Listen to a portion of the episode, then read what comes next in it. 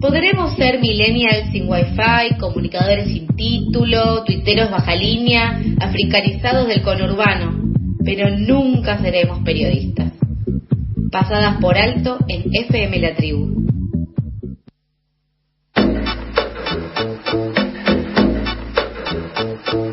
12 y 42 minutos, estamos empezando a irnos, pero antes vamos a estrenar, a estrenar un nuevo espacio, una nueva columna, una nueva sección. Eh, ¿Por qué? Porque este programa no para de crecer y de sumar nuevos intereses y cositas lindas que nos gustan charlar y de sumar también nuevas integrantes. En este caso le vamos a dar la bienvenida a Dani Méndez, ella es profe de lengua y literatura, estudiante, y nos trae el espacio ¿Dónde están los libros? ¿Qué es lo que queremos saber, Dani? ¿Cómo estás? Buen día. Buenas, ¿cómo andan? ¿Todo bien? ¿Todo bien? ¿Y vos? Bien. Un poco estrenando, bien. estrenando lo que va a ser eh, a partir de ahora los martes, se van a dejar de llamar martes y se van a empezar a llamar día Dani, porque nuestras columnas eh, están hechas por Dani. Pasadas por Dani. Pasadas por Dani, claro. Me encanta. Bueno, contanos qué nos trajiste para, para estrenar este espacio, qué es lo que estuviste pensando.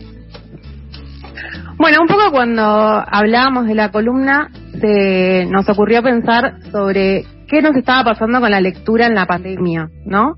Que a veces, eh, un poco, no sé si les pasó, pero sí me pasó a hablar mucho con mis amigas, con mis amigos, de algunos pudieron leer muchísimo más porque de repente tenían mucho más tiempo libre, eh, no sé si más tiempo libre, sino más tiempo en las casas, ¿no? Y a su vez terminábamos de trabajar, terminábamos de estudiar y lo que menos queríamos era agarrar otra pantalla, ¿no? Entonces la literatura fue un poco como un refugio en ese sentido. Pero a otras personas les pasó todo lo contrario, ¿no? En el que tuvieron un montón de dificultades para concentrarse, eh, directamente quizá agarraban y dejaban los libros o eh, no sabían por dónde arrancar a leer o directamente no querían leer porque vieron que la concentración en la pandemia fue un poco un tema complejo. Eh, no sé qué les pasó a ustedes con esto, si pudieron leer más, si leyeron menos, cómo sintieron eso este, este tiempo que pasó. Yo al principio estuve muy proactiva y muy de como mucho tiempo en casa, entonces eh, tenía esto del tiempo eh, y ya ahora tengo simplemente una colección de libros empezados y me cuesta mucho llegar al final, terminarlos. Probé con ensayos, probé con literatura, probé con cuentos, con poesía y lo único que me sirve es agarrar libros de poesía, abrirlos de repente, leer un poquito y dejarlos porque como que no tienen tanta continuidad o no es necesario ir avanzando de capítulo en capítulo y puedes ir picoteando. O sea, un nivel de concentración menos 10 de Dory, sí. Eh, a mí me pasa lo mismo, o sea, en ese sentido me pasa exactamente lo mismo. Eh, eh, no me puedo poner objetivos a largo plazo con respecto a la, lectura. Siempre me costó un poco tener constancia, pero en pandemia lo intenté más, justamente por estar más tiempo en casa y para salir un poco de la pantalla, como recurrir al libro de hoja papel. Y me pasan dos cosas. Una, la que dice Sofi, de, bueno, terminé leyendo poemas o tal vez cuentos cortos como para eh, ir avanzando a poquito y sentir que terminé algo. Y otra cosa es que cuando empieza el cuatrimestre o cuando tengo que hacer cosas de la facultad, siento que la actividad de leer debería estar destinada a eso. Entonces, si estoy leyendo otra cosa, me siento como con culpa. Digo, uh, podría estar leyendo un apunte, no sé. Y entonces, como que no, no lo puedo disfrutar. Tengo que ir a leer algo de la o cambiar de actividad, claro. Sí, y aparte también lo que dicen de la frustración, ¿no? Esto de querer empezar. Una amiga dice que. Eh, a veces las novelas nos pasa que es como un compromiso muy largo, ¿no? Tengo que empezarla y terminarla y quizá esto que cuentan de la poesía o los cuentos es un poco más una invitación y que no nos frustra tanto, ¿no? En el momento de, leer. Ay, la generación eh, que no soporta frustraciones, por favor. Qué cosa, qué inmundo, qué insoportable. Sí, un poco nos representa eso, ¿no? Sí, mal. Eh, bueno, y la columna está pensada un poco para a ver si eh, quienes están queriendo leer y no encuentran qué leer o eh, están con ganas, pero esto que les pasa a ustedes de, bueno, termino dejando los libros, bueno, quizá algunas recomendaciones para poder disfrutar de la lectura, ¿no? Siempre y cuando que tengamos ganas, por supuesto. Y una recomendación que quizás es medio obvia, pero que está buena decirlo, es que está bueno también que nos armemos el espacio, ¿no? El escenario, nuestra pequeña burbuja lectora cuando nos queramos sentar a leer un libro, ¿no? Como hacemos un poco cuando vamos a ver una película o cuando elegimos pintar o alguna actividad recreativa, también nos armamos ese espacio, ¿no? Quizá a veces con los libros pareciera que lo dejamos un poco de lado. Entonces, ponernos música, si nos gusta leer escuchando música o eh, encontrar algún espacio de silencio, dejar el celular lejos, ¿no? Porque también somos la generación de la distracción, además de la de las frustraciones. Eh, y quizá prepararnos algún mate, algún té, incluso abrir un vino, lo que sea que a nosotros, a nosotras nos sirva para sentirnos eh, un poco como en esa burbuja lectora, ¿no? Y otra cosa el ambiente. Sí, tal cual, ¿no? Porque a veces es, bueno, quiero leer, pero si no te das el espacio, también es un poco difícil, ¿no? Como, no sé, cuando ves una película, también te preparas algo rico para comer. Bueno, por un libro también lo puedes hacer. Y la idea de, eh, de la columna, en especial de hoy, es recomendar cuentos.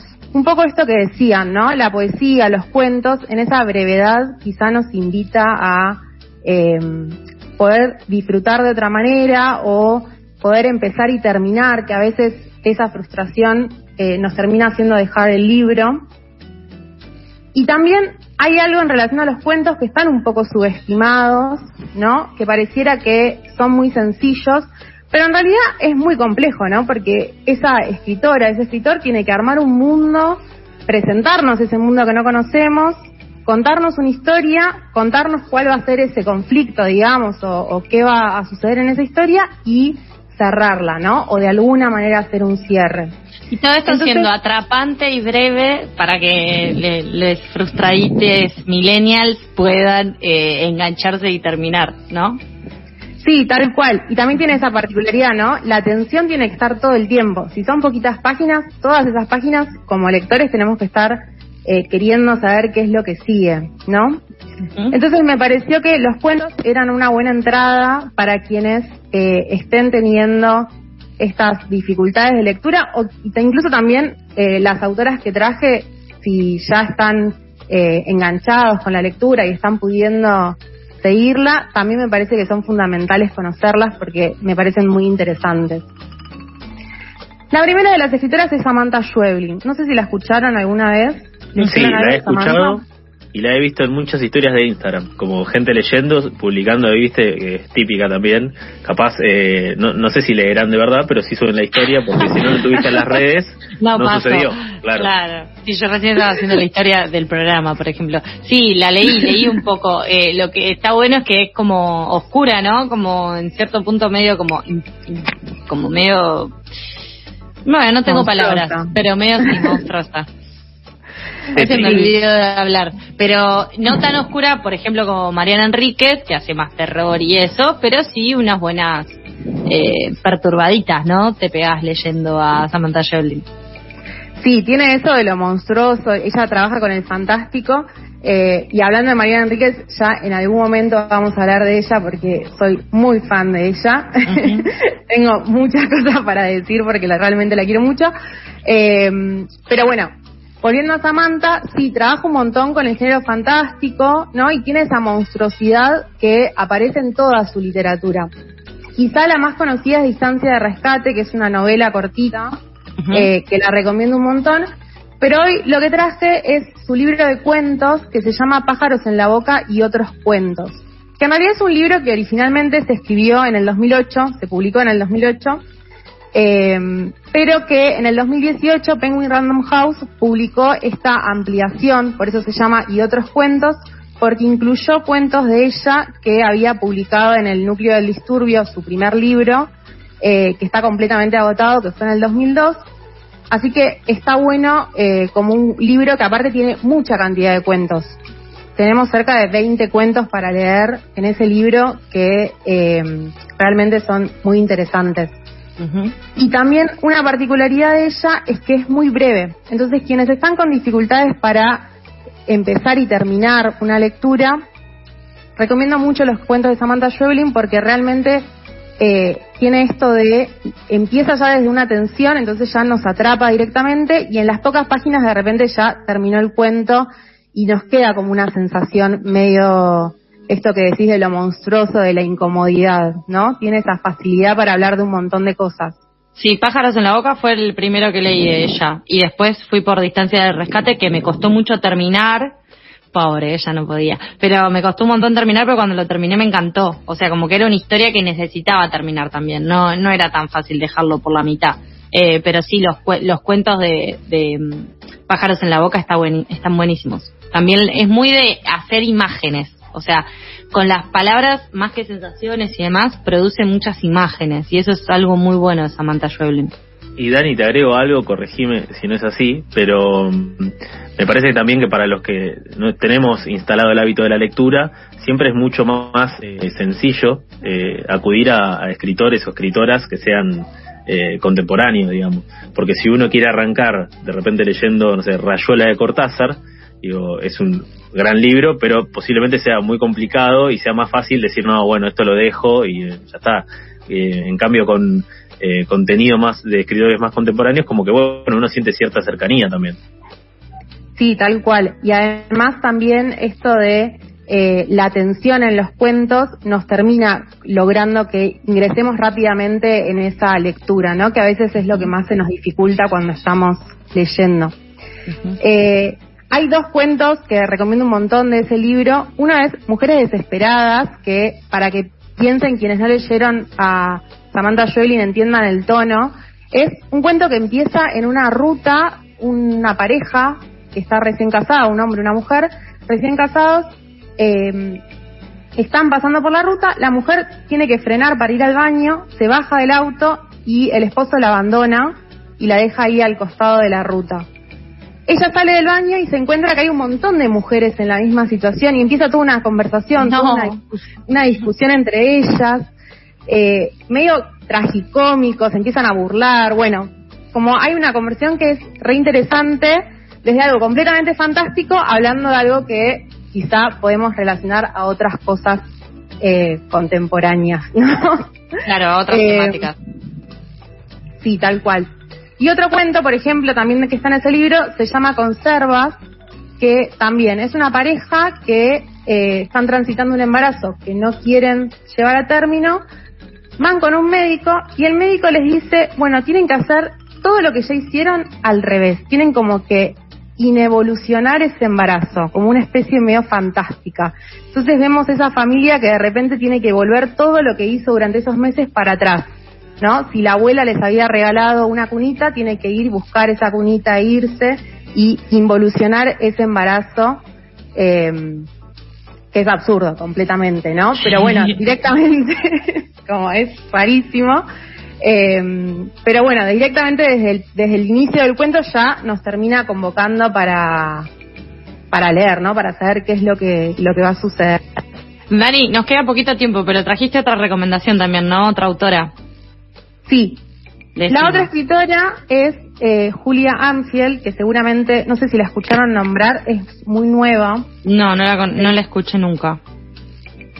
Bueno, se editó hace muy poquito en, en nuestro país. Ella es de Londres, sí, publicó su libro de cuentos en el 2019 en Reino Unido.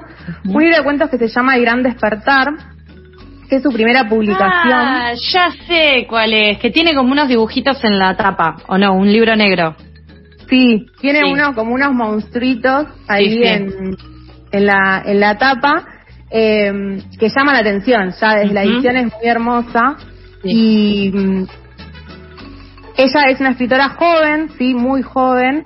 Publicó este libro en el 2019 en Reino Unido. Y acá se editó por Sigilo, que es una editorial independiente que ya en algún momento vamos a hablar de la importancia del trabajo que están haciendo las editoriales independientes en nuestro país. Es un libro de cuentos que es muy extraño. Eh, un poco retoma algunas cosas de Samantha Schweblin, pero es más monstruoso. Si decías que te parecía monstruosa Samantha Schweblin, bueno, ella es como un poco más terrible, un poco más eh, extraña, pero que descoloca un montón y a su vez trabaja con cuestiones completamente cotidianas, ¿no? Voy a ser breve y contar un ejemplo de uno de los cuentos que aparecen, que es em, una pareja que está en una especie del fin del mundo, el, el cuento se llama Lenta Sal, que está en una especie de fin del mundo, en una inundación, que aparecen monstruos marinos abajo del agua, hay como una extrañeza muy grande, pero el conflicto no es ese, el conflicto es su vida de pareja, que también parece que es compleja incluso en el fin del mundo, ¿no? Como el foco está puesto ahí. Eh, así que les recomiendo un montón que la busquen. Eh, son un poco más extensos, pero también generan esta tensión que como lectores ingresamos directamente en el cuento y necesitamos saber qué es lo que va a pasar, ¿no? Te atrapa. Eh, sí, completamente. Realmente son muy extraños, pero hacía mucho que no leía cuentos que algo nuevo. ¿Vieron cuando vienen leyendo un poco todo en la misma sintonía y de repente algo eh, irrumpe? Sí. Bueno, un poco con los cuentos de Julia Anfield me pasó eso. Así que también los recomiendo, sumo a la recomendación. Bueno, entonces eh, tenemos un nuevo espacio eh, inaugurado. Dani, has sido bienvenida y nos has traído los libros que nos preguntamos dónde están en esta pandemia y con la tarea difícil de eh, intentar volver a reconectarnos con lo que son lecturas o conectarnos o recomendar o conocer. así que más que agradecides y te esperamos el próximo martes para que vuelvas a traer este refugio literario. Nos llevamos tarea también. Eh, y te quería preguntar cortito, no sé, Dani, si tenés algún superpoder que te gustaría tener siguiendo con, con la consigna de la semana. Un superpoder, creo que teletransportarme, más en este contexto, ¿no? Ir, volver, viajar y estar de vuelta en casa, me parece que sería ese el que elegiría. Muy bien, genial. Entonces, eh, recomendar cuentos, quedan recomendadas eh, Samantha Schoelin y Julia Armfield y hablamos el próximo martes. Dani, un abrazo grande. Nos vemos. Pasaba Dani Méndez, nuestra nueva columnista de este espacio ¿Dónde están los libros? Pasadas por alto es millennial como el www o www, como quieras decirle. Hasta las 13 por FM La Tribu repasadas de internet.